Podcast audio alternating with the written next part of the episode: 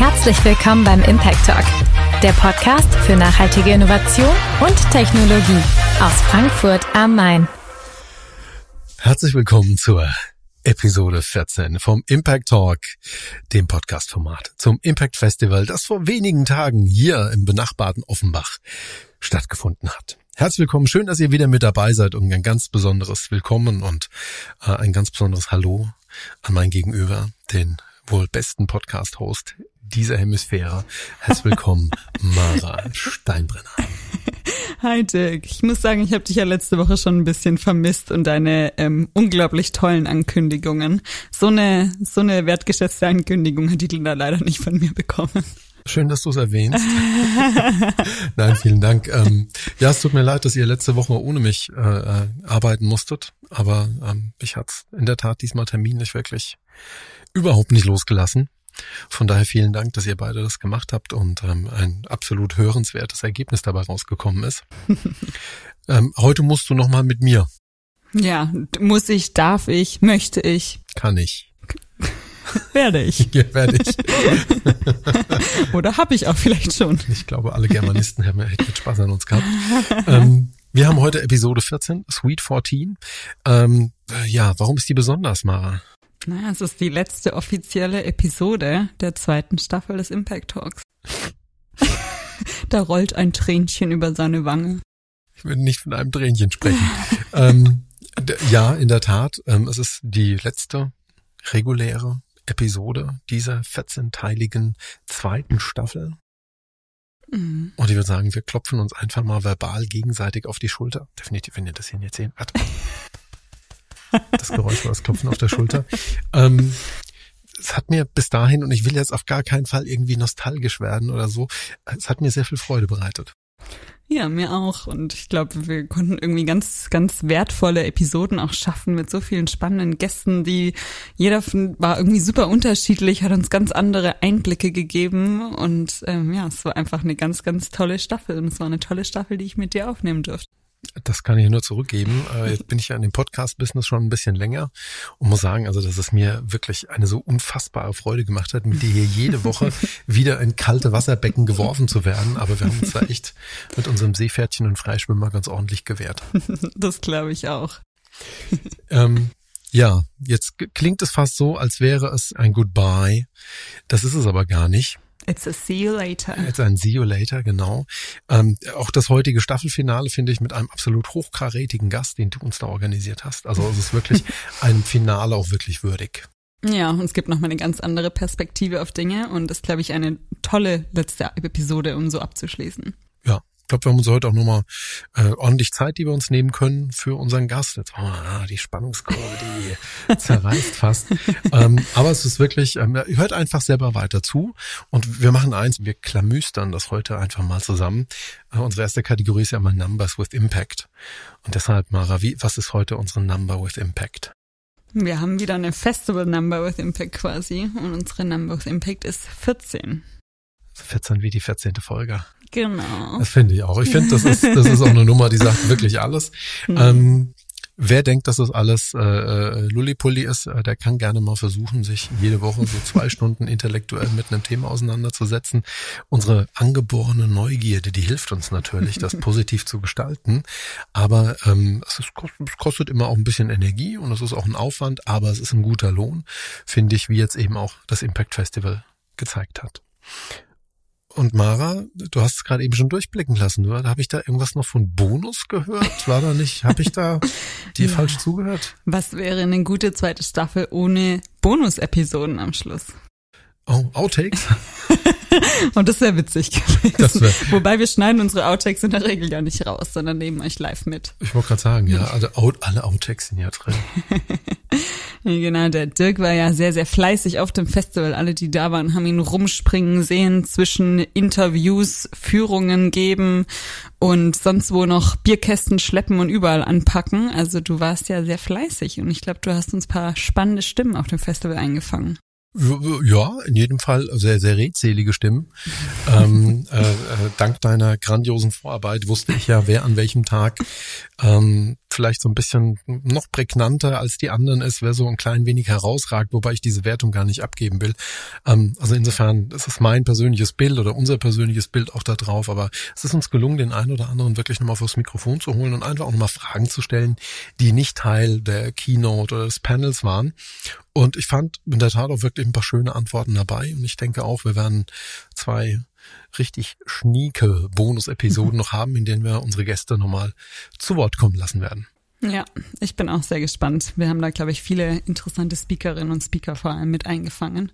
Und genau, diese zwei Episoden bekommt ihr über die nächsten Wochen auch gedroppt, bevor es für uns dann in die Winterpause geht, um uns ein wenig zu erholen und ein bisschen Pause zu haben. Und dann kann es Anfang nächsten Jahres natürlich auch mit einer frischen dritten Staffel des Impact Talk Podcasts weitergehen. Ich sag's mal frei nach Game of Thrones. Winter's coming. ähm, und danach kommt das Frühling. genau. So, Mara, jetzt habe ich ein Riesenproblem. Die Überleitung zum Gast. Nee, das nicht. Das ist, das ist easy. Haben wir Werbung? Ja, wir haben eine kurze ähm, musikalische Untermalung, bevor es dann mit unserem Gast gleich weitergeht. Gut, Gott sei Dank kommt er gleich. Ich danke dir und wir sehen uns auf der anderen Seite der kurzen musikalischen Untermalung.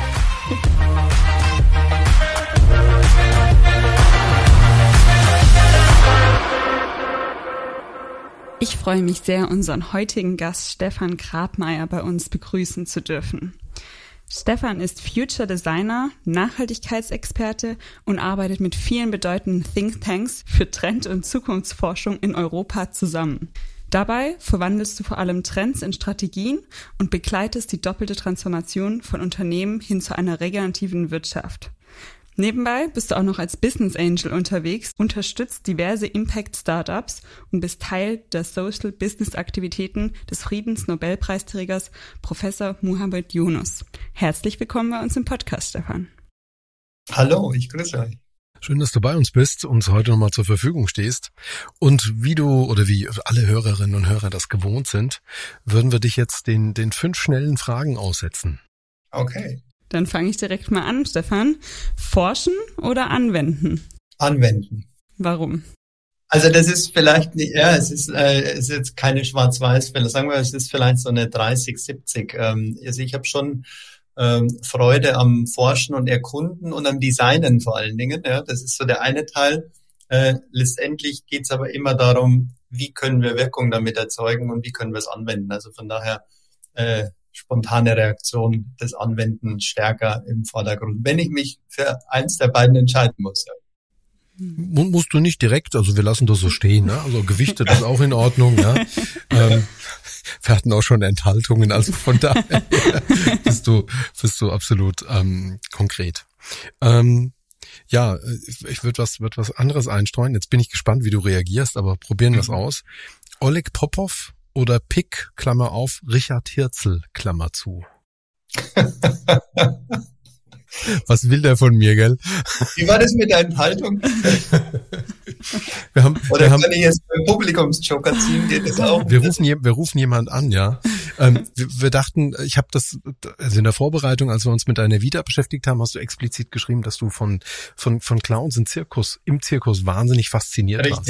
Und jetzt wollte ich quasi hier deine, deine, wie sagt man da, deine Expertise auf die Probe stellen und schauen, ob du wirklich bis auf die Namensebene da vielleicht sogar involviert bist. Also Drop-off, ja, das ist das, wo es jetzt bei mir geklingelt hat. Ähm, aber ähm, es ist jetzt ganz interessant, weil ich war jetzt eher im Nachhaltigkeitskontext. Also ich habe jetzt also meine Synapsen haben jetzt du irgendwie. Hast nach Politikern und Wirtschaftsführern im Kopf gesucht. genau. Und da wir doch viel über Russland gerade sprechen oder Ukraine war jetzt gerade so das Thema, wie hängt da wo was mit zusammen und wie klingt das letztendlich, ja. Aber du hast äh, natürlich recht, das Thema Clowns, ähm, wobei ich da keinen, keinen Favoriten habe, sondern mir geht's um die Rolle per se. Also ich könnte es dir jetzt gar nicht äh, äh, wirklich genau nennen. Also wen ich immer im, im Bild habe, ist einen, ich habe das steht jetzt leider nicht hier bei mir, aber einen Clown äh, am Regal stehen und das ist für mich so immer mein mein Bild, ja, mein Bild äh, des äh, des Clowns, ohne dass ich dem jetzt einen Namen gegeben habe oder mit äh, großartigen Clowns, die es gab und gibt, äh, jetzt in Beziehung bringen. Ist ja wirklich auch eine Kunst, Menschen in, also äh, durch, durch Klamauk und, und diese Kunstform zu unterhalten. Also von daher hat mir das Bild sehr, sehr gut gefallen. Und wenn du da bis heute eine gewisse Stütze dran findest, ist das, äh, finde ich auch sehr, sehr, sehr, sehr schön. Sehr schön aber ja. schön, dass du es mit einbringst. Das ist klasse. Ja, auch wenn ich, wenn ich jetzt, das, vielleicht hätte ich es noch besser vorbereiten müssen. du hast mich wirklich überrascht mit der Frage. Ich danke dir. Frage Nummer drei. Zukunft oder Vergangenheit? Zukunft. Warum das? Also vielleicht eins, Zukunft gibt's nicht ohne Herkunft, also nie ohne der Vergangenheit. Ähm, und Zukunft kommt auch nie auf uns zu, sondern Zukunft ist immer eine Entscheidung im Hier und Jetzt. Aber all das, was wir tun, beeinflusst die Zukunft. Und Zukunft ist in erster Linie die Imagination dessen, was wir, also was wir uns vorstellen können, was wir zu glauben imstande sind. Professor Yunus sagt das immer so schön, ja, alles, was du dir vorstellen kannst, kannst du auch erreichen. Also diese, diese großen Bilder aufzumachen und, und, und, und sowas wie Zukunftsbilder zu haben, nach denen wir streben, nach denen wir handeln, nach denen wir Entscheidungen treffen. Und von daher bin ich absoluter Zukunftsoptimist auch, ja.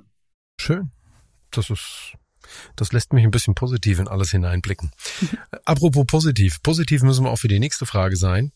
Schanzer oder Löwen?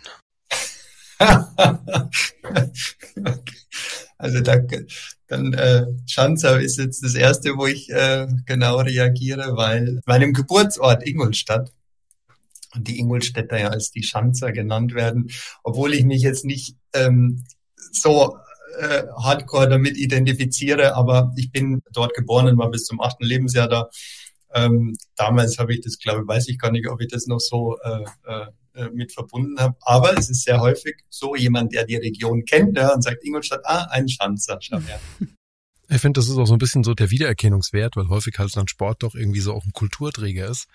Und äh, das sind so, da haben die auch für Furore gesorgt, ja, also von daher und klar, die Löwen, jetzt habe ich gedacht, du bist wahrscheinlich, wenn du, du hast ja auch in München oder um München herum, glaube ich, gelebt. Ähm, genau. Da, da habe ich mir gedacht, die Leute, die ja von dort sind, die sind ja niemals Anhänger des FC Bayern. Das ist, da müssen ja, halt die Löwen näher liegen. Aber du hast zumindest mal die Schanzer und die Löwen auf eine Ebene, genau, Bayern ist da wahrscheinlich eh in einer anderen Liga. Ja. Ähm, also sie waren nicht immer in einer anderen Liga, aber ähm, der Vergleich ist ganz gut. Also von daher, Schanzer ist, äh, wobei ich gar nicht weiß, wo die spielen, die Schanzer, keine Ahnung. Ich weiß es auch nicht, ich glaube dritte oder zweite oder dritte Liga, glaube ich. Ja, also, aber die Löwen wüsste ich jetzt auch nicht. Ich weiß auch nicht, ob die zweite oder dritte Liga gerade sind, ob die Bayernliga rumkicken. Keine Ahnung, aber ähm, irgendwie sowas in der Richtung, ja. Ja, dann haben wir unsere letzte Frage. Das wäre T Magenta oder Kienbaum Blau. äh, okay, äh, dann ist es Magenta. Nur so viele schöne Erinnerungen an deine Telekom-Zeit. Ja, das ist, ähm, also ich habe nach wie vor äh, eine, also ich, zu, zu beiden Marken, zu beiden Unternehmen eine Verbindung, wobei bei Magenta und der Deutschen Telekom habe ich also einfach eine, muss ich sagen, eine wirklich gute Zeit verbracht und äh, viel mitbewegen dürfen und äh, bin auch immer nach wie vor noch verbunden und auch jetzt gerade wieder in einem größeren Projekt mit involviert. Lebe noch in Bonn, also ich habe es auch äh, nicht weit. Also und wer in Bonn lebt, weiß, dass du äh, automatisch dadurch einige Magenta-Berührungspunkte hast, ja, ob du es willst oder nicht. Ähm, ja, von daher schlägt mein Herz immer noch Magenta. Sehr schön, sehr schön. Genau, bevor wir dich jetzt als nächstes zum Thema Impact Business Design ausfragen dürfen, Stefan, was machst du eigentlich gerade oder wo treibt es dich auch gerade so rum? Du meinst, wenn nicht Impact Festival ist? Genau, wenn nicht gerade Impact Festival ist. also was, was treibt mich? Ähm, ja, mich treibt ähm, grundsätzlich immer die Frage, wo äh, kann ich mit dem, was ich kann, Wirkung erzeugen? Und ähm, das hat sich die letzten Jahre einfach verstärkt in der Nachhaltigkeitsberatung oder in der Beratung von Unternehmen, die sich auf den Weg zur Nachhaltigkeit gemacht haben, die an ihren Strategien arbeiten, immer mehr konzentriert und entwickelt. Und es gibt so zwei Schwerpunkte. Es ist entweder der strategische Teil, also Unternehmen, die sich aufmachen oder die am, vielleicht noch eher am Anfang stehen und so sagen, hey, was hat das eigentlich alles mit uns zu tun und wie müssen wir uns denn aufmachen? Das Reporting kommt die, um die Ecke, die Regulatorik. Äh, wir werden irgendwie sind in Lieferketten und werden immer ständig gefragt und so. Und boah, was passiert da eigentlich und wie gehen wir es an? Das ist so eine, ähm, ein Themenfeld. Und das zweite, die Unternehmen, die schon einen höheren Reifegrad haben und die eher so auf der Kulturseite sind. Also ich nenne so dieses ganze Empowerment. Also wie nehmen wir die Organisation jetzt in der Breite mit, ja? nicht nur aus bestimmten Teams, äh, vielleicht aus dem Strategiebereich oder Produktbereich heraus, sondern wie kommen wir in die Gesamtorganisation. Und das ist das, was ich mein Leben lang ja schon immer mit begleiten durfte, diese Transformationen mit zu begleiten, zu unterstützen. Und ich komme stark aus der Kulturseite. Also wie schaffen wir es, Systeme, Organisationen ähm, ja zu bewegen, ähm, vom einen in den nächsten Zustand zu gehen. Also eine Transformation ist ja immer ein Endzustand, sondern es ist eher die Transition. Also wie schaffen wir die Übergänge? Wie gestalten wir Übergänge? Wie begleite ich diese Übergänge? Also Strategie, und Empowerment sind so die zwei Schwerpunkte.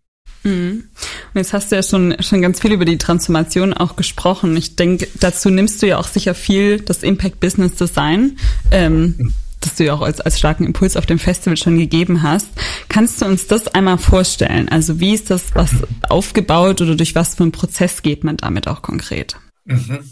Also das Impact Business Design ist ein, ein Vorgehensmodell, was die letzten Jahre hinweg entstanden ist. Und es hat unterschiedliche Fundamente, kann man sagen. Also erstens, es kommt aus dem systemischen Denken heraus. Das ist ganz wichtig, weil Veränderungen oder wenn wir Veränderungen und Komplexität verstehen wollen oder darin arbeiten wollen, dann brauchen wir ein Systemdenken. Das ist, das ist das eine. Kannst du das kurz erklären? Was verstehst du darunter, systemisch zu denken? Ähm, also systemisches Denken heißt, ähm, dass wir ähm, uns ja immer unterschiedliche Systemdynamiken bewusst sein müssen. Also all das, was wir tun, ist nicht losgelöst, passiert nicht in Silos, ist nicht in der Einzelbetrachtung. Wir haben nicht nur die eine Krise. Im Thema Nachhaltigkeit schauen wir nicht nur auf Klima, sondern wir haben immer Wirkbeziehungen zu anderen Themenfeldern, zu anderen, also im Systemischen sagen wir immer Koppelungseffekte. Ja, und diese Koppelungseffekte können entweder eine positive oder eine negative Verstärkung, teilweise doppelte Verstärkung haben. Also ein System hat immer Dynamiken, hat aber auch Systemgrenzen. Auch das ist wichtig. Also wenn wir auf ein, auf ein Unternehmen schauen, dann hat ein Unternehmen ist gekennzeichnet durch seine Systemgrenzen. Ja? Und ähm, deswegen ist immer wichtig, zu verstehen, in welchem System befinden wir uns und wie sind die Koppelungen in andere Systeme hinein. Und diese Dynamiken, und das ist das, das Spannende, das ist nicht ganz einfach immer mit Ursache-Wirkung zu erklären, weil viele denken immer in Kausalbeziehungen, aber in der Komplexität kommst du damit nicht weit, sondern die Dynamiken sind einfach viel, viel größer. Und dafür brauchst du ein gewisses Grundverständnis und das ist in dem Modell mit beinhaltet. Da wollen wir den Faden wieder aufnehmen. Also ich fand das aber auch sehr wichtig mhm. und vor allem, mhm. ich habe selten jemanden so gut systemisches Denken erklären gehört, ganz ehrlich gesagt. Also ne, gibt ja dann viel mit Motoren und und ne, mit den Dynamiken und mit mit Fachtermini, die da dranhängen. Das war eine der mit Abstand besten Erklärungen, die ich in meinem Leben gehört habe. Und ich bin jetzt auch keine 14. Ähm, von mir zurück zu dem, ähm, was bei dem Modell passiert. Also systemisches Denken brauche ich, um quasi überhaupt an dieses System heranzugehen. Ähm, was sind die verschiedenen Elemente? Ja, also auch ein Modell sollte dir in seiner Anwendung und Nutzung Einfachheit bieten, ohne dass es trivial im Hintergrund ist. Also das meinte ich mit, das passiert. Also es hat ein paar Grundlagen. Das systemische Denken ist das eine. Ähm, Im systemischen Denken haben wir oder in, in, überhaupt im System, der Systemtheorie sprechen wir auch immer von sogenannten Hebelwirkungen. Und Hebelwirkungen, vielleicht erinnert ihr euch noch an den Physikunterricht, also habe ich einen kleinen Hebel, habe ich eine kurze Kraftübertragung, habe ich einen großen Hebel, habe ich eine große Kraftübertragung. Ja? Und das Gleiche haben wir auch, wenn wir über Transformationen nachdenken und bewerten müssen, wo legen wir bestimmte Schwerpunkte. Also jetzt zum Beispiel in der Nachhaltigkeitsstrategie ist die Wirkungsanalyse ein Instrument, wo du sagst, wir können uns nicht mit allem beschäftigen, sondern wir müssen uns entscheiden, wo haben wir die höchste Wirkung. Und das ist also auch das Prinzip der Hebelwirkungen findet in dem Modell statt. Ähm, und das, was ich vorhin in der Erklärung kurz hatte, wenn wir bei Systemen über Innen-Außen sprechen, also sprich, wo sind Systemgrenzen und wo nicht, haben wir bestimmte Koppelungseffekte, ähm, die ebenfalls mit äh, berücksichtigt sind, so dass du immer, dass dir relativ schnell und eindeutig klar ist, ähm, befinden wir uns im inneren oder im äußeren System und wie hängen diese Dinge zusammen? Also wo sind nicht nicht die Schnittstellen, sondern wo sind die Nahtstellen, ja, wo können wir das, das Thema verbinden. Und wenn wir jetzt im Business-Kontext sind, dann gibt es in der Koppelung immer Geld und Kommunikation als Koppelungselemente. Also ist es immer die Frage, wie wirkt sich das auf, den, auf Geldströme beziehungsweise auf Kommunikationsströme aus, wenn wir über die Systemgrenzen hinweg denken. So, das war es jetzt an Grundlagen, ja, so ein bisschen was, was, äh, ähm, was ist sozusagen automatisch inkludiert, wenn du mit dem, mit dem Modell arbeitest. Ja. Mhm. Nee, also ich glaube, das ist wichtig, schon zu verstehen, auf was für eine Basis wir starten. Ne? Ich glaube, du hast ja jetzt schon mal die einzelnen Hebel aufgemacht. Du unterteilst das Impact Business Design ja im Prinzip in drei große Hebel. Ne? Die Antriebshebel, die Werthebel, die Potenzialhebel. Kannst du uns erklären, was du da genau drunter verstehst und welche Elemente sich auch da drin befinden? Ne? Genau, also die drei Hebel, und da sind wir jetzt bei den Hebelkategorien, die Antriebshebel, ähm, und jetzt kann man sich wirklich mal so vorstellen, wenn, wenn ich es erkläre mit den Antriebshebeln, das sind die größten Hebel, die wir haben, sind gekennzeichnet durch den äußeren und den sogenannten inneren Antrieb. Der äußere Antrieb ist all das, ja, was im Umfeld passiert, was äh, von außen kommt, was die Trends und Dynamiken in Wirtschaft, in Gesellschaft, in Umwelt auf das Unternehmen betreffen. Wie wirken diese Einflüsse auf das Unternehmen? Das ist der äußere Antrieb. Der innere Antrieb ist alles, was im Inneren des Systems ist. Das heißt, welche Identität, welchen Purpose, welche Vision hat das System, Unternehmen, hat das, hat das Team, haben die Gründer, also ähm, welche, wir haben vorher über Zukunft gesprochen, welche Zukunftsbilder, ja, also was stellst du dir vor, wie ist eine Ausrichtung dahingehend und daraus leitest du dann eine Strategie ab, daraus leitest du Ziele und so weiter ab. Also von der großen der Fragen, Frage aller Fragen, wer sind wir eigentlich und wer sind wir nicht, ja, bis hin runtergebrochen zu einer Zielsetzung. Das ist im inneren Antrieb gemeint. Und diese beiden inneren und äußeren Antrieb ist der Antriebshebel. Mhm. Also dann beim Antrieb, da fällt dann quasi auch alles, was sich an Regularien um das Unternehmen verändert, befindet, etc. alles drunter, oder? Alles, was was von außen ja. kommt, zum Beispiel Regulatorik, ja. was, was die Veränderungsdynamiken Wirtschaft und Gesellschaft sind, was prallt ein und was ist relevant. Das ist immer ganz wichtig. Was ist relevant dafür und was ist auch nicht relevant. Und ähm, du hast es vorhin in der Vorstellung kurz gesagt, ich darf mit vielen Organisationen häufig über, über das Thema Zukunft sprechen. Also ich komme aus dem Trendbereich heraus, ja. Und wenn du aus dem Umfeld heraus, äh, sagen wir immer, wir wollen gern verstehen, wie denkt eine Organisation Zukunft? Also was kann sich eine Organisation und eine Organisation sind immer Menschen. Ja? Wir sprechen über soziale Systeme. Also spätestens ab zwei Menschen sprechen wir über ein Unternehmen oder äh, über ein soziales System. Also was können sich Menschen in ihrer Führungsverantwortung denn überhaupt vorstellen? Was sehen sie und was sehen sie nicht? Also wo hast du Weit- und Blindspots? Ja? Und welche Muster, welche mentalen Modi, sagen wir immer, hast du eigentlich im Zukunftsdenken? Und das macht sehr, sehr viel davon aus, was hast du auf dem Radar? Äh, wie beobachtest du Trends? Wie beobachtest du Veränderungen? Wie beobachtest du Risiken? Und wenn du keinen guten Trendradar draußen hast, ist es natürlich schwierig oder die Gefahr, dass deine Entscheidungen, die du dann im Inneren triffst, gute sind wird immer schwieriger. Also es sollte klar sein, einfach was passiert im Umfeld und wie bewertest du das, was im Umfeld passiert für deine innere Entwicklung, für deine Zukunftsbilder, für deine Strategie. Genau. Für mich so als Consulting-Tante höre ich da viel raus in Richtung Pestel, Five Forces, auch ein bisschen SWOT, also im Prinzip das Thema exogene, indogene Faktoren mhm. äh, ähm, erkennen, bewerten, vielleicht auch in, miteinander in Verbindung bringen als solches. Ähm, aber jetzt quasi davon kommt, das klar, ne, um Himmels Willen, so ein Konzept erfindet ja viele andere Modelle nicht neu. Aber das heißt, Absolut. hier wäre der Schnittpunkt zu den klassischen äh, ähm, Strategieanalysen, wo es im Prinzip darum geht, Standortbestimmung, was passiert in meinem Umfeld, außen herum, ähm, ja. was macht mich als Unternehmen aus oder was sind eben auch die Punkte, wo ich eben diesen inneren Antrieb finde. Absolut richtig, genau. Es gibt verschiedenste Instrumente, Vorgehensweisen, Werkzeuge. Ähm, ich bin ein Fan der Megatrends. Die Megatrends sind sehr langwellige Bewegungen. Wir sprechen bei Megatrends von 30 bis 50 Jahren Halbwertszeit.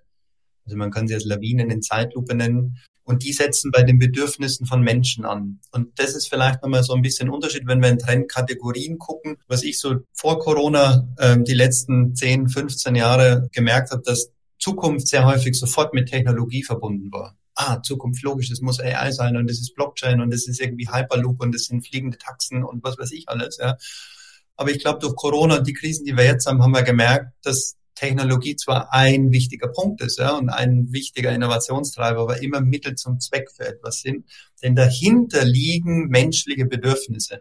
Und das ist nochmal, glaube ich, ein ganz, ganz wichtiger Punkt, weil wenn wir ein soziales System, was von Menschen gemacht wird, von Menschen verantwortet wird, für Menschen gemacht wird oder wo Menschen investieren, dann werden wir das Business nie verstehen, wenn wir uns immer auf eine abstraktere Ebene und ich sage jetzt einmal relativ trivial dann mit reinen Technologien beschäftigen. Also es ist ein, aus meiner Sicht ein anderer Tiefgang, wenn wir von der Bedürfnisebene von Menschen und die Veränderungen in der Gesellschaft draufschauen. Das sind aber unterschiedliche Vorgehensmodelle. Ja, da gibt's ähm, unterschiedliche Herangehensweisen. Genau, Punkt. Mhm. Ich glaube, wir hatten auch schon, äh, oder ich, ich meine mich zumindest zu erinnern, dass wir im Rahmen vom Impact Festival auch mal kurz geredet hatten. Zum Beispiel einen Beratungskollegen gesehen, der hat äh, die Megatrends zum Beispiel hergenommen und hat die, finde ich, methodisch unheimlich clever äh, mit einer Pestelanalyse gemixt. Das heißt also, er hat im Prinzip seine verschiedenen ähm, Trendherkünfte, seine Trendursprünge gewählt, mhm. ja, also geclustert mhm. und hat dann im Prinzip wie so eine Art Spinne aufgebaut, hat den Megatrend abgebildet, im Prinzip zu der, mit der Nähe zum Zentrum, wobei die Nähe zum Zentrum quasi quasi die Wirkung auf die Präsenz und auf die kurzfristige Zukunft ähm, dargestellt hat. Das heißt also, so näher der Trend am Kern, am Zentrum war, desto stärker ist schon der Einfluss, während jetzt Trends, die tendenziell eher weiter weg waren in der Spinne, noch nicht so großen Einfluss ausgeübt haben auf Geschäftsmodell, auf das Unternehmen. Und so, glaube ich, ähm, muss auch, glaube ich, jeder für sich so ein bisschen herausfinden, was so, was so sein Weg äh, ist, um das darzustellen. Aber ähm, ich finde es trotzdem ganz bemerkenswert, halt hier auch mal ganz bewusst umzudenken von klassisch Stärken, Schwächen oder von äußeren Faktoren hin zu diesem, zu diesen Antrieben im Prinzip. Weil dann sind wir ja genau bei diesen Bedürfnissen, die eben Menschen oder eben dann auch Unternehmen als Organisation von Menschen eben haben. Und dadurch wird's finde ich, nochmal besser. Lange Rede, kurzer ja. Sinn. Warum sage ich das? Wir haben es vor kurzem über Unternehmen gehabt, die haben irgendwann das Bedürfnis der Menschen aus den Augen verloren. Und dadurch mhm. Menschen, also Unternehmen waren, sind immer technologiefokussiert, ja. Also eine Firma Nokia war immer auf die, auf die Technologie ihres Smartphones oder ihres, ihres mhm. Handys fokussiert mhm. und hat das Bedürfnis, mit Menschen zu sprechen und zu kommunizieren aus den Augen verloren. Und das war einer der Gründe, warum sie letzten Endes aus dem Wettbewerb irgendwann rausgefallen sind, ja. Mhm. Plattenindustrie, ne? Auch das gleiche Thema, das Bedürfnis, Musik zu hören, irgendwann aus den Augen verloren, weil man war ja auf CD, auf Brennstraßen fokussiert irgendwo, auf Presswerke.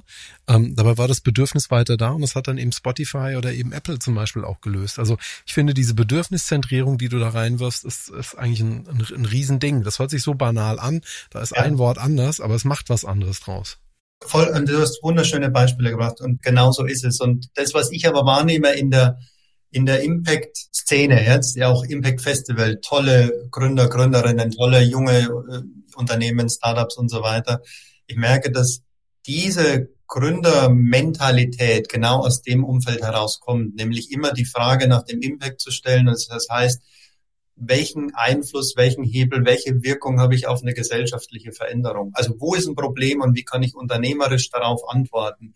Und das ist eine ganz, ganz andere Gründerdynamik, als wir sie ich sage jetzt einmal, aus, aus reinen Venture Capital äh, Unicorn getriebenen Modellen möglichst viel Kapital in schnellstmöglichster Zeit, eine hohe Rendite ähm, kennengelernt äh, haben. Also ich erlebe eine ganz andere Qualität und äh, ja, beim Impact Festival hat man es gesehen. Sehr schön. Ich glaube, jetzt haben wir ganz ausführlich den inneren und äußeren Antrieb auseinandergenommen, aber äh, ich glaube, man muss es einmal sauber darlegen, um auch in die nächsten Bereiche reinzugehen. Ich glaube, der Potenzialhebel ist ja. der nächsten, der quasi kommen würde. Kannst du uns da einmal durchführen, was genau. da passiert? Also alles, was dein Antriebshebel ist, wie gesagt, die größte Hebelwirkung leitet sich davon ab. Nämlich im Potenzialhebel ist beschrieben, was ist Markt, Kunde und Konsument, was ist dein Ökosystem und was ist deine Organisation. Also Markt, Kunde, Konsument heißt, welche Bedürfnisse haben deine Kunden und oder Konsumenten, je nachdem, ob du B2B oder B2C bist, ja, also welche Bedürfnisse kannst du aus deiner Unternehmung heraus entsprechend bedienen, ja, gemäß deiner Strategie, deinen Zukunftsbilder, deinem inneren Antrieb heraus. Ähm, das gleiche gilt für das Partner- oder Ökosystem. Wo sind deine Lieferantenbeziehungen, deine Partnerbeziehungen? Wo machst du was alleine? Wo machst du was gemeinsam? Mit wem willst du arbeiten? Mit wem willst du nicht arbeiten? Wer passt zu deinem inneren Antrieb? Und in der Organisation heißt, welches Design hast du als Unternehmen? Welche Skills, welche Ressourcen, welche Expertise? Wie ist das Design deiner Organisation? Wie willst du kommunizieren? Welchen Führungsstil und so weiter? Also da sind wir stark im Inneren. Und diese drei Kategorien oder Elemente beschreiben den, den Potenzial. Auch da wenn ich jetzt wieder, ich versuche so ein bisschen meine, meine sehr, sehr zugegeben, sehr klassische, sehr BWL-orientierte Welt äh, mit, mit dem zu pairen, was du mir da zeigst. Das heißt, da, da bin ich jetzt so ein bisschen gedanklich so in der Balance Scorecard so ein bisschen unterwegs. Da habe ich meinen Kunde und Markt, ja, mhm. wobei auch hier wieder Bedürfnis im Vordergrund steht, also weg von Technologie, bestehenden Strukturen hin zu Zielgruppen und ihren Bedürfnissen. Das mhm. Ökosystem, mhm. die Lieferanten, Klammer auf, die Mitarbeitenden, die ja auch ein ganz wichtiger Punkt stellen und, und dann kommt so ein bisschen auch schon die, die, die Nahtstelle zum Thema Organisationsdesign, also Organisation, Prozesse, ähm, äh, Mitarbeiter, um es in die mhm. klassische BWL zu übersetzen. Aber gleichzeitig habe ich den Eindruck, dass ich das auch sehr stark, also mir kommt es sehr bekannt vor über das ähm, äh, Business Model Canvas, also wegzugehen von dieser klassischen Zutatenaufreiherei hin zu dem Thema Wert Fluss so ein Stück weit. Also mehr so Stakeholder getrieben draufzuschauen, so ein bisschen weg von der Statik hin so ein bisschen zur Dynamik und wie dann wirklich auch Leistung oder Wert für den, für denjenigen entsteht. Bin ich da so ganz, ganz weit weg? Ja, genau, weil das ist nämlich dann auch die Überleitung jetzt zum dritten, nämlich zum, äh, zum, Werthebel. Äh, zum Werthebel, nämlich ähm, der Werthebel hat zwei, das Wertangebot und die Resonanz, die du damit erzeugst. Also das Wertangebot ist, Ganz vereinfacht, mit was verdienen Unternehmen Geld? Also es können Produkte sein, es können Services sein oder Daten. Das sind die drei Kategorien. Also was bietest du an? Und die Verfahren. Wie wird dein Wertangebot, werden deine Produkte hergestellt? Das ist, steckt da drin. Und die Resonanz heißt, mit welchen Botschaften wirkst du aus der Organisation in die Kanäle nach außen, in den Markt hinein. Also da geht es um Botschaften auf der einen Seite, die Kanäle, aber genauso das Feedback. Welches Feedback nimmst du wieder als Resonanz mit in dein Unternehmen und in deine kontinuierliche Verbesserung hinein? Genau. Also das ist der, wenn du vom Wertfluss gesprochen hast, sozusagen das, was dort übergeht. Ja? Also Antriebshebel, Potenzialhebel, Werthebel, die drei großen Kategorien. Ja, ich finde, mir hat's mal irgendwie irgendjemand aus der BWL ganz schön wiedergebracht, gesagt, das eine ist, wenn man es so über das Kochen sieht, ne, also das, was sind die Zutaten, ne, das ist so die, die alte, die klassische Herangehensweise zu sagen, ne, das und das hast du. Das andere ist aber dann die prozessorientierte, also welche Zutat zu welchem Zeitpunkt, mit welchem Ziel, ja, mit, mit, mit welchem Zusammenspiel letzten Endes. Mhm. Weil am Ende ist es eben nicht nur ein Pfund Butter, das ich brauche, sondern es muss zimmerwarm sein, ich muss es schlagen oder quirlen oder sonst irgendwas damit tun. Und das finde ich, gibt dein Modell oder so wie du es hier eben zusammengefügt hast, sehr gut wieder, dass diese Dinge eben auch, du hast es vorhin, ich habe ganz arg drauf geachtet, du hast gesagt, nicht Schnittstelle, sondern Nahtstelle. Ja, mhm. Schnittstelle heißt Verbindung, Nahtstelle heißt, da, da verknüpft es sich, ja, also da, da gehört es zusammen. Und das sehe ich sehr schön da drin, weil es im Prinzip eigentlich fast schon wie ein, also ein Stück weit wie ein logischer Durchlauf eigentlich ist. Also es hat für mich was ja. Prozessuales. Ja, und, und jetzt kommen wir nochmal, wenn wir, also das war jetzt drei Werthebel, dann haben wir jetzt, jetzt habe ich die sieben Elemente beschrieben und jedes Element, und jetzt kann man wieder sagen, wo sind wir innen und wo sind wir außen im System, ja. ja. Und jedes Element hat eine, eine Koppelung. Also, und diese Koppelung definiert sich entweder über Geld oder über Kommunikation. Also Geld kann ein Umsatz sein, ja, es kann das, was ich verdiene, es kann aber genauso eine Investition sein. Also wo haben wir quasi einen Kapitalfluss, ja, in die eine oder in die andere Richtung und wie kommunizieren wir. Und diese beiden Koppelungssysteme, die sind nochmal sehr wichtig auf einer Detailebene mit anzuschauen, weil wir sehr häufig haben, dass wir hm, Unternehmen haben, die unglaublich gut in der Kommunikation sind und das gut verbinden können miteinander auf einer kommunikativen Ebene, aber es keine Wirkung auf den Geldfluss in irgendeiner Form gibt. Ja. Oder umgekehrt, ja, wo man sagt, okay, das ist einfach ganz klar verankert. Also jetzt nehmen wir mal beispielsweise, wenn wir ähm, aus dem Strategischen heraus in eine klare Nachhaltigkeitsziele entwickeln ja, und sagen, die und die Ziele setzen wir uns und wollen wir erreichen und wir kommen vom Geldfluss nicht ins Organisationsdesign auf eine Compensation und Benefits Ebene, ja, dann bleibt's nett. Ja, wir haben es irgendwo stehen im Strategiepapier und wir haben ein paar KPIs definiert aber wenn die Koppelung nicht da ist zum Verhalten, hin, ja, dann sage ich mal, ist meine Hebelwirkung nicht so hoch, wie wenn ich das miteinander koppeln würde. Ähm, und deswegen gilt es da immer noch mal ähm, genau drauf zu schauen und zu sagen, okay, wo müssen wir darauf achten, was heißt es für uns und welche Maßnahmen leiten wir für Geld und Kommunikation in, in der Koppelung ab. Klingt jetzt theoretischer, jetzt wahrscheinlich beim Zuhören, als es ist, ja, aber letztendlich sind es Maßnahmen, die sich daraus ableiten, wie wir eine gute Nahtstelle herstellen. Also ja, bin ich bei dir, verstehe ich. Zwei Fragen trotzdem. Jetzt hast du gesagt, Geld und Kommunikation. Heißt mhm. das, aus den Werthebeln entsteht nur das eine oder kann auch unter Umständen beides entstehen? Also könnte Geld eine Investition sein, das dann wiederum in eine Kommunikationsdividende mündet? Ja. Oder birgt bessere Kommunikation, mehr Geld, weil ein Prozess dadurch günstiger wird? Also ist das im Prinzip so zwei Seiten einer Medaille, wenn du auf die, auf die Werthebel drauf schaust? Also die erste, die erste Antwort ist, beachte beides, weil nur das eine oder das andere koppelt nicht gut genug. Ja? Und dann setze es genau entsprechend in den Kontext. Ähm, und es müssen beide Dinge bedient werden. Ähm, und was du jetzt gemacht hast, war schon eigentlich eine kreative Ableitung. Ja, wie zum Beispiel kann Kommunikation wieder eine Hebelwirkung dann möglicherweise für einen Geldfluss oder für eine Investition haben. Ja, genauso, genauso müsstest du einsteigen jetzt in das Thema. Wichtig ist, es muss beachtet werden und es bedarf einfach immer einer Detailbeobachtung in den, an den Systemgrenzen. Wie koppeln wir das miteinander? Weil ansonsten neigt man schnell dazu, in Silos zu denken und sagt, oh cool, wir machen jetzt irgendwie ein paar coole Trend-Sessions, ja, und wir machen eine geile Strategie und wir machen nach außen eine, eine super äh, Kampagne in der Resonanz und haben die besten Kanäle und so weiter, aber du koppelst nicht mit den anderen Bereichen. Und deswegen ist diese Logik und das ist das Systemische, was drinsteckt, ja, was wir jetzt ausführlicher äh, äh, miteinander besprechen. Aber das ist einfach, wenn du, wenn du es in Gänze durchdenkst, und das ist vielleicht auch ein bisschen der Unterschied zur Business Model Canvas. Business Model Canvas ist ein fantastisches Instrument, was wir die letzten 15 Jahre, glaube ich, alle rauf und runter genutzt haben.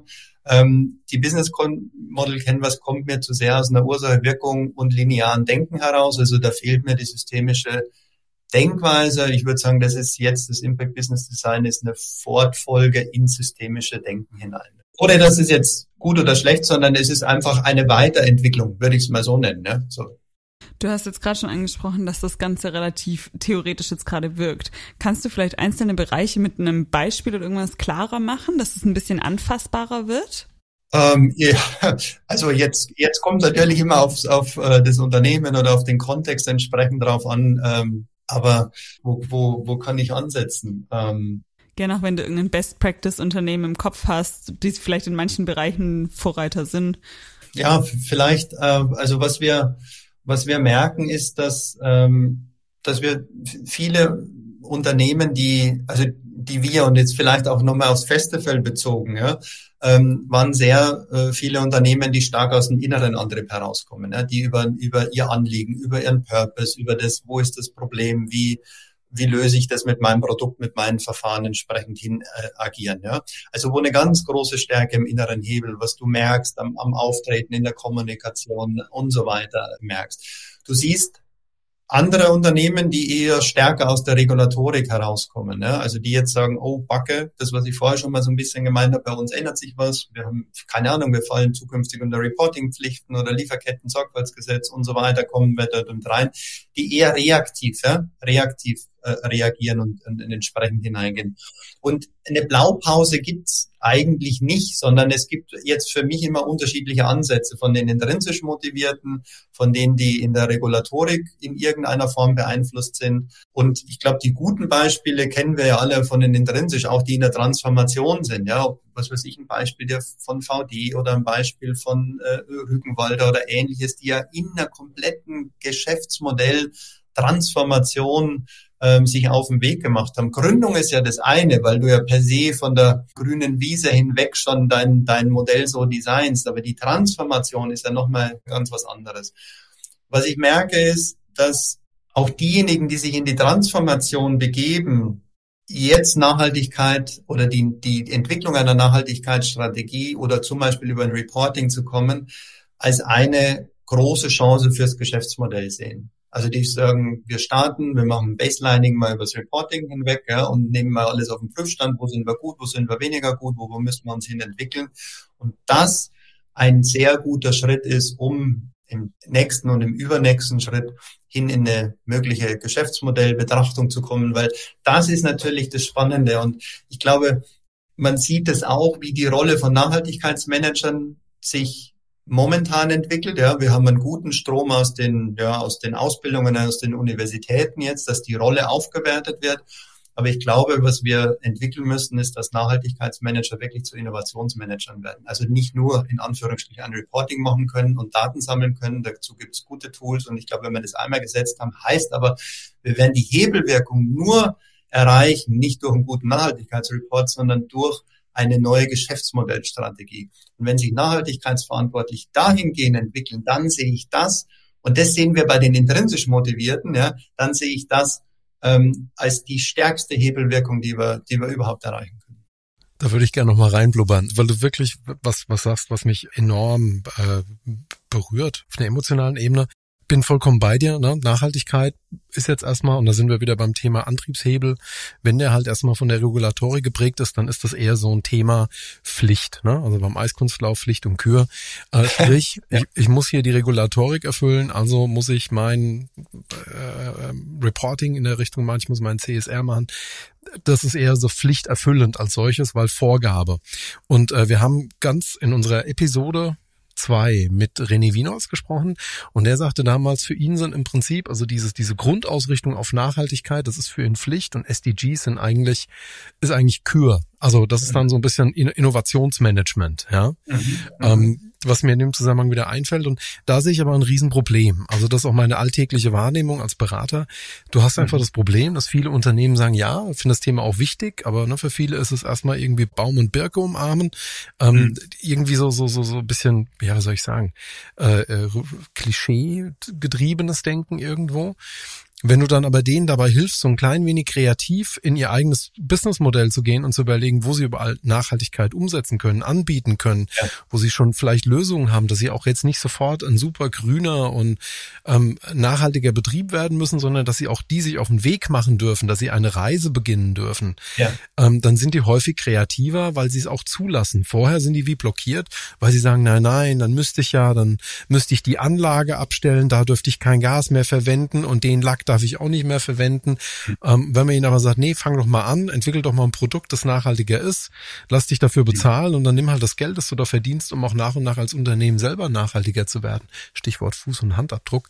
Dann, also mhm. ich finde, das ist, das, das ist ein Riesenargument, das du da aufmachst, weil das im Moment, glaube ich, so in unserem Themenschwerpunkt Nachhaltigkeit auch wirklich so die Schlüsselfrage ist wie kann ich von der Pflicht zur Kür kommen? Wie kriege ich diesen Weg? Und dann, dann ist das, hast Hebel genannt, das Wort passt auch hervorragend, ein Riesenhebel, die Potenzialhebel zu wählen dann eben nicht nur zu sagen, es ist jetzt nicht nur mein Support für Recruiting, weil ich dann nach außen toller wirke.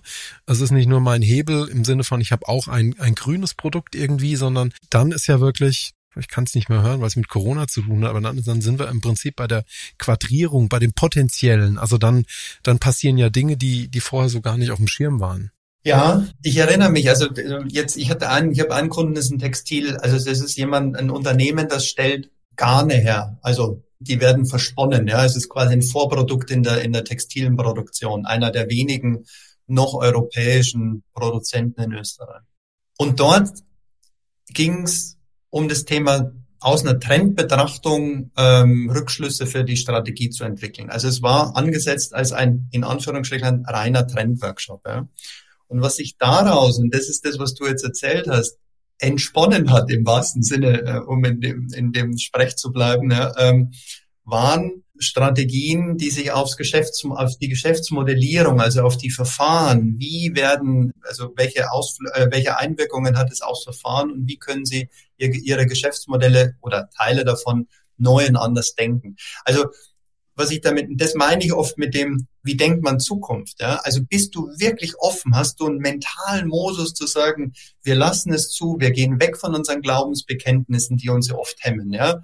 Ähm, also das First Principles Thinking. Wo sind wir da? Was lassen wir einfach mal weg? Wie äh, dekonstruieren wir ein Problem oder eine Herausforderung, die wir haben? Wie bauen wir es wieder neu zusammen? Also da bist du voll in allen Elementen des, Innov des Innovierens ja letztendlich mit drin. Und wenn wir diese kreative Kraft und die Innovationskraft mit Nachhaltigkeit verbinden hin, dann, dann sehe ich auch, entstehen die, die besten und geilsten neuen Wege und, und Transformationswege, die es gibt. Manchmal braucht es aber halt auch so einen externen Impuls. Ne? Ich betreue jetzt selber auch ein Unternehmen aus der Berufsfachkleidung. Die haben für mhm. eine große europäische Staatsbahn haben die Kleidung hergestellt, dass die Gleisarbeiter tragen. Ja, also mhm. das muss strapazierfähige Berufskleidung sein. Und äh, es war der Auftraggeber hatte denen aber mitgegeben, wir wollen ein nachhaltiges Konzept für diese Kleidung. Und daraufhin haben die sich wirklich arg angestrengt und haben ein dreistufiges Konzept erarbeitet. Das heißt, dass also die Kleidung, die jetzt noch der Kle die Kleidung der Gleisarbeiter ist, wird in einem zweiten äh, ähm, äh, ja, Refurbish-Schritt, ja, wird im Prinzip diese Kleidung genommen und ähm, diese Textilien werden umgearbeitet, daraus wird wieder Stoff gemacht und daraus entstehen dann für die gleiche Staatsbahn die Vorhänge für die Züge. Haben die ihre Lebensdauer erreicht, werden die wiederum zurückgeholt, werden nochmal umgearbeitet und daraus entstehen dann Putzmaterialien für das äh, für die Reinigungscrews, die in den Zügen unterwegs sind, also Putzlappen, Scheuerlappen, alles das, was die brauchen, um da zu reinigen. Und damit haben die auf einmal auch na, Circular Economy, also sie haben im Prinzip drei Verwertungsschritte für ein Produkt gemacht und das hätten die nie getan, hätten die nicht diesen Impuls von außen bekommen, ja, also da sind wir bei äußerer Antrieb, glaube ich, ja, ja. um eben hier anders an ein Thema ranzugehen als solches. Also, Schönes Beispiel. Ja. Und, und das ist das, wo ich den, den, die, die, meine Hoffnung und mein Optimismus, weil ich glaube, dass wir so viel erreichen können, wenn wir es uns nur vorstellen können, wenn wir es zulassen, wenn wir Kreativität nicht ökonomisieren und einpferchen und ich kenne so viele Innovation Labs und Initiativen und so weiter, wo es eher ein eingepferchtes Freitagnachmittag von 14 bis 16 Uhr, jetzt mal ein Design Thinking Workshop und hier mal bitte Brainstorming in einer Stunde und so. Und das ist alles Käse. Ein Prozent oder teil, ja fast ein Prozent der, der neuen Produkte, die kommen aus aus Kreativitätstechniken heraus. Ja, alles andere entsteht durch Freiraum, entsteht durch neues Denken, entsteht durch wirklich durch das. Und da bin ich absoluter wirklich Befürworter und Fan ähm, davon. Und das können wir in der Nachhaltigkeit schaffen. Wir haben den Druck, das treibt uns an und oder sollte und muss uns antreiben. Wir haben eine Regulatorik, auch das ist da, das uns antreibt. Wenn wir das jetzt paaren mit unserer, mit unserer Kreativität, die wir haben, dann glaube ich, haben wir eine fantastische Möglichkeit, Geschäftsmodelle ganz neu zu entwickeln und wir haben alle was davon. Ja? Also wir tun es für eine bessere Welt, wir tun es für eine für das Unternehmen selbst in der, in der, in der Zukunftssicherung, in der Enkelfähigkeit. Wir tun es aber auch für den Standort Deutschland und oder Europa. Ja? Also ähm, auch da liegen wieder Hebelwirkungen drin. Mhm. Ich finde es ehrlicherweise ein sehr, sehr schönes Statement, auf das auch dieses Gespräch ähm, mehr oder weniger zu enden, weil es ist doch auch sehr zukunftsblickend. Es, ich glaube, du hast es jedem nahegebracht, dass wir systemisch denken müssen, um diese Transformation im Unternehmen oder von neuen Geschäftsmodellen auch erfolgreich ähm, nach vorne zu treiben und auch schneller nach vorne zu treiben, indem wir eben Hebel nutzen. Ähm, und ich glaube, wir könnten wahrscheinlich noch stundenlang darüber diskutieren oder darüber sprechen und es ist einfach. Sind wir schon fertig? Nein. ist einfach so ein spannendes Thema. Ja. Das ist es, die Zeit fliegt, ja. Also ich habe auch gerade ganz erschrocken auf, auf äh, äh, die Zeitanzeige geschaut. Ähm, aber das ist ja dann äh, ein Grund mehr, sich mit diesem Thema auch wirklich intensiver zu beschäftigen. Insofern, wir können ja gar nicht je mehr machen, als Appetithappen hinzuwerfen. Und ich glaube, das war ein guter, weil ich glaube, in diesen äh, zurückliegenden Minuten konnte sich doch jeder Mittelständler oder jedes Unternehmen, jedes Startup, jeder, der in unserer Wirtschaft unterwegs ist, konnte sich da, glaube ich, ganz gut drin wiederfinden. Ja, Mara. Jetzt, jetzt, haben wir, jetzt haben wir den Übergang vergeigt. den, den vergeigst du immer. Letzte Woche. Also das war jetzt schon so das Finale vom Schluss irgendwie. Aber ich glaube, naja, das, das liegt aber halt auch an dir als Gast. Ne? Du hast jetzt hier, du hast jetzt hier halt auch mehr oder minder druckreif. Hast du jetzt hier natürlich so ein Statement gesetzt, wie es Mara gerade sagte. Mhm. Das wäre perfekt. Ne? Am liebsten hätten wir gesagt, so Mikrofone aus, Podcast zu Ende. Aber ein bisschen was passiert halt auch noch. Ja, so zum Beispiel unsere Impact-Gästeliste und die haben wir mittlerweile aufgeteilt quasi in einen Rückblick auf das diesjährige Impact Festival und auf einen Wunsch für das darauffolgende Impact Festival. Das heißt, du lieber Stefan, wir würden gerne wissen, wer hat dir dieses Jahr im Impact Festival besonders gut gefallen? Wer ist dir aufgefallen? Wer ist dein Lieblingsgast? Darf ich das so sagen? Darfst du sagen. Darf ich so sagen? Und wen wünschst du dir vielleicht für das kommende Jahr? Hm. So, da habe ich jetzt nicht alle äh, vorherigen Podcasts schon gehört, was da genannt wurde. Also grundsätzlich war ja eine Unmenge an guten Gästen da. Was mich oder wer mich äh, wirklich nach wie vor und immer wieder berührt, ist der Professor Schellenhuber, ähm, schlicht und ergreifend, weil es für mich so eine Koryphäe äh, mit einem unglaublichen Fundus, mit einer unglaublichen äh, Breite an Themen hat. Und das, also der Auftakt am ersten Tag war schon fantastisch. Also unter allen vielen war er ähm, derjenige, der mich äh, sehr begeistert hat. Ja. Wen wünsche ich mir? Ich glaube, der Herr Stellenhuber ist schon einfach auch eine sehr beeindruckende Persönlichkeit. Er wurde tatsächlich im letzten Podcast auch schon als äh, Favorite Guest des Festivals rausgestellt. Und wir hatten den Herr Stellenhuber schon beim ersten, beim ersten Auftakt in 2021 ja schon dabei. Und genau. ich habe mich mit, bei ihm auch verabschiedet mit den Worten bis zum nächsten Jahr. Also ich glaube, der Herr Stellenhuber ist einfach. Da kommt er nicht mehr raus. genau. Der ist jetzt einfach schon in der Impact, Impact Festival Family angekommen. Und das war so, ich habe im, im, im letzten Jahr beim Deutschen Nachhaltigkeitspreis auch gesehen äh, und äh, erlebt und äh, kennenlernen dürfen. Und es ist einfach ja ein toller, also du kennst hm. ihn oder ja. ihr kennt ihn ja dann. Also wirklich eine tolle Persönlichkeit von vielen auf dem, auf dem Festival. Ja. Ähm, wen würde ich mir wünschen? also am Anfang dachte ich mir, auch wenn die Greta Thunberg ein bisschen weniger in der Öffentlichkeit steht, aber vielleicht wäre sie mal ein toller Gast. Oder Luisa Neubauer vielleicht jetzt so aus der, also ich nehme sie jetzt in den aktuellen Diskussionen ja äh, einfach stark war momentan. Wenn ich total beeindruckend finde und ich hatte ähm, beim Handelsblatt eine, eine The Mission, ich weiß nicht, ob ihr das kennt, The Mission ist ja so ein äh, drei Monatsprogramm der verschiedenen Themenfelder der Nachhaltigkeit und da ist der Johann Rockström einer der ähm, Begleiter auch immer wieder mit dabei. Und ihn finde ich sehr, sehr spannend, ähm, und würde mir, wenn ich jetzt nur einen Wunsch hätte, ja, dann würde ich sagen, ähm, versucht ihn zu gewinnen, vielleicht gemeinsam mit der Luisa Neubauer könnte auch äh, sein. Also vor allen Dingen, wenn wir über das Thema Planetary Boundaries sprechen und die aktuellen Entwicklungen, dann ist er für mich halt ein Systemdenker nochmal in diesen, in diesen ganzen ähm, und von ihm dann nochmal die tiefsten und wichtigsten Einblicke zu kriegen, das wäre so eine Wishlist, ja. Oder ein, eine Person. Genau. Wir haben ganz hektisch mitgeschrieben. Danke für deine Empfehlung. Ähm, äh, ich werf den Staffelstab meiner. meiner also, vielleicht ja, darf ich ja. eine kleine Ergänzung, weil ähm, also was mich äh, ähm, und das hatte ich beim Impact Festival kurz erwähnt äh, da in meinem Beitrag. Ich lese gerade das Buch noch zu Ende äh, Earth for All, ähm, was ja aus ähm, quasi mit vom Club of Rome ähm, und äh, Johann Rockström ist ja ein Teil ähm, über das äh, Potsdamer Institut für Klimafolgenforschung auch noch mit dabei. Und vielleicht auch quasi ihn habe ich nochmal so aus dieser Earth for All Initiative herausgesehen, weil für mich dort die systemisch relevantesten Transformationsschritte ja, und äh, Simulationen beziehungsweise Szenarios auch äh, beschrieben werden. Und ähm, jetzt komme ich nochmal zurück, Impact Business Design, denken wir immer in systemischen Logiken und da habe ich viel gelernt auch von, also die Hebelwirkungen kommen von Donella Meadows, ja, aus dem Club of Rome heraus, ja, also da liegt einfach unglaublich viel systemisches Denken und Transformationshebel.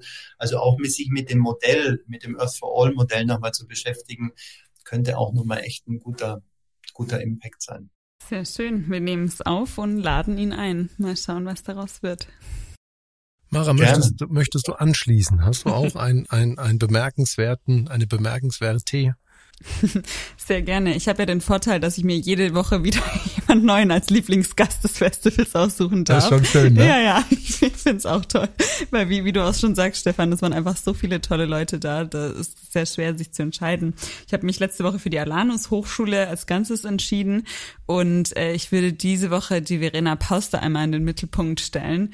Und zwar, ich fand es einfach super spannend. Die Verena hat sich sehr, sehr viel Zeit genommen, hat mit sehr vielen Menschen auch nach ihrer Kino noch gesprochen. Wir konnten davor in Ruhe einen Kaffee miteinander trinken. Ihr war es sehr, sehr wichtig, weil wir haben ein paar Mädels bei uns im Team, die die Verena sehr, sehr gerne mögen und fleißige Podcast-Hörerinnen sehen. Und Verenas war es ganz wichtig, dass sie die Mädels noch trifft und sich Zeit für die nimmt. Und das fand ich einfach ähm, sehr cool, dass sie da so viel Wert darauf gelegt hat, ähm, wirklich mit jedem auch nochmal zu sprechen und sich da Zeit genommen hat. Und die Energie, die sie, die sie ausgestrahlt hat und die, den, mhm. die Hoffnung und den Optimismus und die Kraft in jedem Einzelnen, das war sehr beeindruckend. Ja, ja. und ich denke, sie hat auch nochmal über eine ganz andere Richtung gesprochen. Es geht ja schon immer sehr viel ums Klima bei uns auf dem Festival und das ist auch gut, aber diese ganze Bildungs- und Digitalisierungsbereich ist ja einfach auch wichtig und muss auch wieder als Ganzes gedacht werden. Ne? Sind wir wieder beim System. Ja. Ähm, und ich glaube, da hat sie einen sehr wertvollen Input gegeben. Mhm. Ja. Und äh, ich muss jetzt tatsächlich ein bisschen schwimmen. Ich habe nämlich auch an die Greta äh, Thunberg gedacht als mein äh, äh, Wishlist für nächstes Jahr. Ähm, hab, hab mich jetzt umentschieden, weil du sie ja auch schon nominiert hast. Und ich würde das tatsächlich nochmal in die äh, Politik nach oben greifen und mit den Robert Habeck nochmal wünschen. Wir waren dieses Jahr schon sehr eng mit seinem Büro im Austausch und hatten ja die Anna Christmann quasi als Stellvertretung bei uns auf dem Festival. Aber vielleicht ist hoffentlich nächstes Jahr äh, nicht wieder so eine akute Krise oder sind wir nicht mehr in dieser akuten Krise, dass er auch ein bisschen mehr Zeit hat für sowas. Ich glaube, er könnte ja. sehr viel Wertvolles von unseren Startups und den ganzen Innovationen, die wir haben, auf dem Festival mitnehmen. Das glaube ich auch. Und ist einfach aus meiner Sicht auch ein toller Mensch. Wir hatten ihn einmal im Zukunftsinstitut und beim Future Day mit dabei. Es ist so ein, also so angenehm und und kein kein Politiker, der Dinge so gut erklären kann wie er. Also ich bin da einfach auch von von seiner Art und Weise äh, Dinge zu beschreiben äh, immer Fan. Also neben den Inhalten sicherlich ein spannender Gast. Ja. Hm. So Dirk, wer, wer ist dein Favorite Gast des Festivals gewesen und wen wünschst du dir für nächstes Jahr? Ihr habt natürlich jetzt die Kapazitäten schon abgeräumt. ähm, ich muss gestehen, ich hatte ein, ein wahnsinnig interessantes Gespräch, das so furchtbar angenehm war und positiv war und so, so grounded, so wirklich äh, deshalb äh, wäre mein Darling äh, der, der Nevin Subotic der ja seine, Ach, ja. der seine, seine mhm. Stiftung mhm. präsentiert hat, der gemessen an, an, an diesen, an diesen Dickschiffen der Nachhaltigkeit, die ihr gerade genannt habt, vielleicht nur einen kleinen Beitrag trägt, weil er einfach mit seiner Stiftung sehr viel kulturell arbeitet. Klar, ne, das Thema Wasser, das ist natürlich äh, SDG, aber ähm, ihm geht es um Kultur, ihm geht es darum, diese, diese koloniale Vergangenheit aufzuarbeiten, die Menschen, mhm. ähm, den Menschen beim Brunnenbau zu begegnen. Und ähm, er erzählt das irgendwie mit mit so mit so einem Habitus jemandem, der total in sich ruht und, und fein ist und, und wenn du weißt, was er dann aber auch als Mensch gemacht hat, ja, also geflohen vor dem Krieg äh, in Jugoslawien, dann in Amerika studiert, nach Deutschland gekommen, Fußballprofi geworden, wirklich ein internationaler Star, der glaube ich wirklich äh, einer der ganz großen Namen äh, äh, bei einem dieser großen deutschen Bundesligisten war, ähm, dann muss man einfach sagen, Hut ab und toll, dass er sich da so engagiert und ähm, da so viel von seiner kostbaren Zeit da reinwirft. Er könnte, glaube ich, ganz viel andere Sachen mit seinem Geld und seiner Zeit machen und stattdessen sitzt er vier Stunden mit dem Laptop und mit dem Rucksack auf dem Impact Festival, tippt noch fleißig Artikel, bevor er dann seine Keynote hält und äh, sich dann nicht zu fein, da noch eine Viertelstunde mit mir an der Ecke zu stehen und irgendwie Fragen zu beantworten und, und, und ja. zu, zu sprechen. Also das, das war mein Highlight, mein, also neben all den also anderen. Toll. Ich ich habe ihn leider da nicht gesehen, aber ich habe ihn letzte Woche ähm, beim Filmfestival Cologne gesehen. Da gab es einen Tag, äh, das war der Global Day Stories of Change. Und da war Nevin da und gemeinsam mit dem Michael Fitz von Viva Con Aqua. Und ähm, jetzt, wo du sagst, ich krieg gleich Gänsehaut, weil es ist, ähm, es ist fantastisch. Es ist unglaublich, was er, was er bewegt. Und also wenn man jetzt über innere Antriebe wieder spricht, ja, also was ist das Anliegen von Menschen? Was ist das Anliegen, wem, wem oder was gibst du Bedeutung und wie setzt du das dann, wie setzt du das weiter um? Es war unglaublich. Und was ich da noch gemerkt habe, als Ergänzung zu all dem, was du gesagt hast, Dirk, ist seine, seine Disziplin. Und ich würde sagen, das ist so das, was er wahrscheinlich als Sportler, was ihn so gut gemacht hat als Sportler, er nimmt sich was vor und er setzt es wirklich um und tut und, und organisiert und macht. Und äh, also ich habe ihn als einen wahnsinnig strukturierten und, und, und, und disziplinierten Menschen auch erlebt, diese Dinge umzusetzen. Und der, der Moderator, der dabei war, der hat gesagt, Menschen, wenn jetzt du verkaufst dich hier unter Wert, jetzt erzähl doch mal ein bisschen was, was du auch alles schaffst, ja. Und er ist ja so ein bescheidener Typ, ja, so, ja. Und er, er bewegt, er wird wirklich eine tolle Wirkung. Also ja, absolut toller. Hm. Und so war er einfach auch in seiner ganzen Zusammenarbeit. Also ich kann da ja auch so ein bisschen Behind-the-Scenes-Einblicke geben und ich war hm. sehr, sehr kritisch, einen Fußballer aufs Festival als Speaker zu holen, muss ich ehrlich ich erinnere sagen. Mich, dass Kollege Dennis sich äh, hart an dir abgearbeitet hat. Ja, Dennis musste hart für Nevin kämpfen und es war wirklich so ein unkomplizierter Speaker und flexibel und nett. Also hatte ich selten mit den Nevin, ja, wirklich. Ja.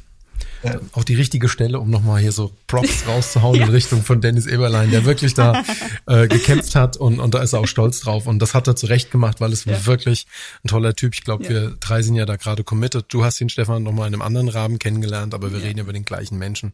Also insofern, das wäre mein Darling. Und wen, wen ich mir äh, einladen würde, ist ähm, äh, wenige Tage nach dem Impact Festival war ich in Plankstetten in deiner ehemaligen äh, Heimat, also ein bisschen ein paar Kilometer nördlich von Ingolstadt und habe dort den Frater Richard Schmidt kennengelernt. Das ist der Ökonom und quasi der der Cheflandwirt des Klosters, also ist ein, ein einer oh. der, der, der, der Mönche dort und der leitet dort den Hof und ähm, er hat eine Stunde uns herumgeführt, hat uns Sachen gezeigt und ich hab, konnte dann mit meinem landwirtschaftlichen Wissen aus den Impact Talks glänzen. Und irgendwann nimmt er mich so zur Seite und sagte dann, wo ich das denn alles wüsste oder warum ich da drüber rede. Sag ich, na eigentlich ist das, was ihr hier macht, ist ziemlich nachhaltig. Und dann sagt er, na ja, weiß nicht, ob das nachhaltig ist. Für uns ist das einfach schöpfungsnah.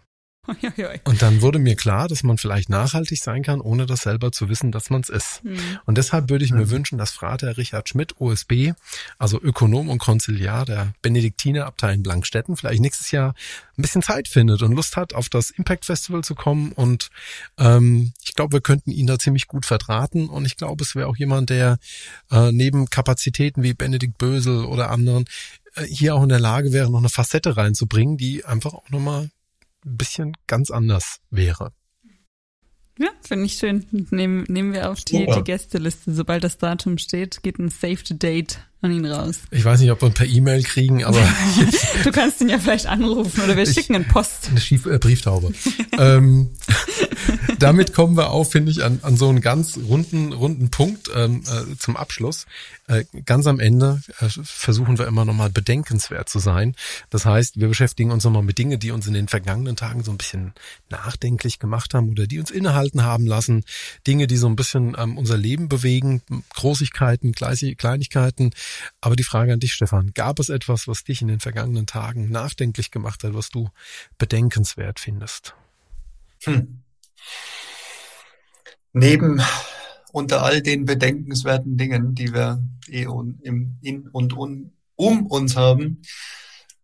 Also wir nehmen heute an einem Montag auf, ähm, den 31. Oktober und gestern war Ende Oktober und ich habe hier auf meiner Terrasse in kurzer Hose und T-Shirt gearbeitet bei gefühlten 25 Grad, was ich noch nie erlebt habe. Und ähm, das fühlt sich erstmal auf der einen Seite gut an, dass du dir denkst, wow, wie cool ist das denn? Äh, du gehst irgendwie Ende Oktober da raus.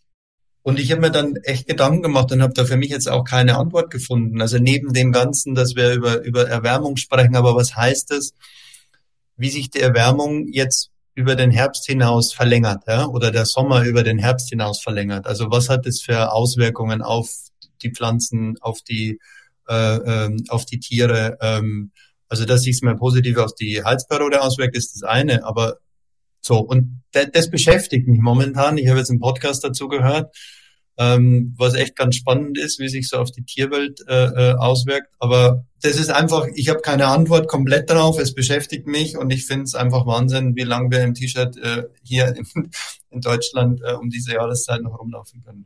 Mhm. Ist unglaublich bedenkenswert. Also wir haben auch äh, jetzt diskutiert, wann machen wir das nächste Impact Festival. Und so, ah, eher lieber wieder früher, nicht, dass uns das Wetter so auf die Füße fällt. So, ne? Jetzt sind wir hier Ende Oktober und es ist einfach so unglaublich mhm. warm. Und ähm, ja, wir dürften uns heute in unserem ähm, Showfix von, von Neosphäre eine Schlagzeile aussuchen, die wir gerne gelesen hätten am Wochenende. Und habe ich mir gewünscht, äh, dass Klimawandel quasi gelöst wurde, kein Problem mehr ist. Wir dürfen den Herbst ohne schlechtes Gewissen genießen. Ich finde, das ist genau mhm. die Richtung, wie du sagst. Du sitzt auf der Terrasse und es ist wunderschön und man genießt diesen goldenen Oktober und auf der anderen Seite weiß man, das ist nicht normal. Genau. Das ist, gehört ja. nicht so. Du guckst ganz, guckst ganz bedenkenswert, Dirk. Ich schaue ich, ich schau gedankenschwer. wir haben es nicht vorbereitet, wir haben es nicht abgestimmt, aber ich habe mir rausgesucht, bedenkenswert heute. Achtung, ich mache jetzt mal die, die wissenschaftliche Fundierung zu dem, was du auf deiner Terrasse gefühlt hast. Ich habe nämlich das exakt gleiche Thema rausgesucht. Oktober Aha. mit durchschnittlich 12,5 Grad extrem warm. Das Wetter erinnert eher an Frühling. Tatsächlich könnte dieser Oktober der wärmste seit Aufzeichnungsbeginn werden. Laut dem Deutschen Wetterdienst ist es ein Blick in die Klimazukunft. Mhm. Und jetzt muss ich ganz ehrlich sagen, jetzt habe ich am Wochenende im Rewe-Markt gestanden und ich finde, der Rewe-Markt ist so der perfekte Ort, um dem, dem Volke aufs Maul zu schauen, wie man sagen würde. Ähm, mhm das habe ich getan und habe dann zwei, zwei Hausfrauen dabei belauscht, wie die eine zur anderen sagte, na ja, das so warm ist, ist natürlich blöd fürs Wintergemüse, aber auf der anderen Seite können wir wenigstens die Heizung auslassen. Also die Heizperiode, ne, das hat, äh, haben viele schnell mhm. erkannt. Ich glaube aber, das ist ein kleiner Vorteil, der entsteht für einen gewaltigen Nachteil, der sich da auf den Weg macht. Und ich finde das absolut bedenkenswert. Auch ich habe Riesenprobleme damit. A, es bringt mich persönlich als Mensch von meinem Klimagefühl irgendwie komplett durcheinander. Und ähm, ich habe dann gestern zum Beispiel festgestellt, wir hatten auf einmal äh, äh, Fliegen in der Wohnung, von denen ich genau weiß, die schlüpfen normalerweise im Frühjahr. Das sind Fliegen, die leben im Frühjahr. Und jetzt sind die geschlüpft und sind da und, und zwar in Schwärmen. Und äh, das, das ist seltsam. Also ich glaube, dieser Effekt stellt die Natur echt auf den Kopf vor ganz große Herausforderungen. Und ähm, ich kann mir noch gar nicht vorstellen, was die, die vielfältigen Konsequenzen daraus sind. Und insofern ist dein Bedenkenswert auch mein Bedenkens oder unser Bedenkenswert. Und ähm, ja, das ist schon sehr bewegend, wenn, wenn man das irgendwie ganz objektiv auch feststellen kann. Ich weiß, Benedikt Bösel hat über die, die vertrockneten Böden in Mecklenburg-Vorpommern berichtet vor ein paar Wochen. Ähm, aber ich glaube, klarer geht's jetzt wirklich nicht mehr. Also wenn jetzt sich noch jemand hinstellt und sagt, nee, nee, der Klimawandel, der ist ja ganz normal. Also ich glaube, dann, dann, dann mit Verlaub, dann geht jemand wirklich mit Tomaten auf den Augen durch die Welt. Ja, ja, mal wieder auf nicht, nicht so aufmunternd äh, bedenkenswert. Stimmungsmäßig. Ja, genau. kommen, wir, kommen wir wieder ganz low raus. Genau, wir lassen unsere Hörerinnen und Hörer jetzt wieder mit, mit richtig guter Stimmung nach Hause gehen. Ich glaube, das war mit Abstand heute der längste Podcast, den wir hier aufgenommen haben. Aber ich glaube, wir haben ganz, ganz viel wertvollen Input und ich finde, wir haben auch ganz vielen hoffnungsvollen Input ja diskutiert in unserem Hauptteil des Podcasts. Und ähm, ich denke, wir dürfen uns aus dieser Lethargie, die uns dieser warme Oktober jetzt vielleicht auch bringt, ja nicht rausnehmen lassen. Und ja, vielleicht sagt es uns einfach auch, es gibt eine Menge zu tun und lasst uns gemeinsam ja. loslegen. Stefan, dir vielen lieben Dank für deine wirklich äh, sehr, sehr lange Geduld. Es war in der Tat ein sehr langer, aber auch sehr interessanter Podcast. Und vor allem vielen Dank für deine Gelassenheit, mit der du uns gegenüber sitzt. Wir sind gestartet bei strahlendem Sonnenschein und Gegenlicht auf deinem, äh, auf, der, auf deiner Bürofläche. Äh, jetzt sehe ich, du sitzt merklich im Dunkleren. Also ich vermute auch bei dir hat äh, außenrum der Sonnenuntergang eingesetzt. Vielen Dank, dass du dir so viel Zeit genommen hast. Du warst ein unglaublich interessanter, spannender und vor allem sehr, sehr, sehr, sehr netter Gespräch. Gesprächspartner. Danke, das gebe ich gerne zurück und ähm, spannend in eurem Podcast ist die Spontanität. Also wir haben ja nichts vorbereitet, ja. Ähm, und zudem nichts vorbereitet, diese fünf äh, spontanen Fragen und so weiter. Also ähm, man geht mit einer gewissen, ja, ähm, Freude auch mit herein, was erwartet mich jetzt eigentlich und was kommt. Also es äh, hat Spaß gemacht und ja, ich danke euch und wünsche euch einen schönen Abend, können wir jetzt schon sagen. Ja? definitiv, definitiv. Sehr schön. Vielen Dank dir, Stefan. Und bis spätestens nächstes Jahr. Mhm,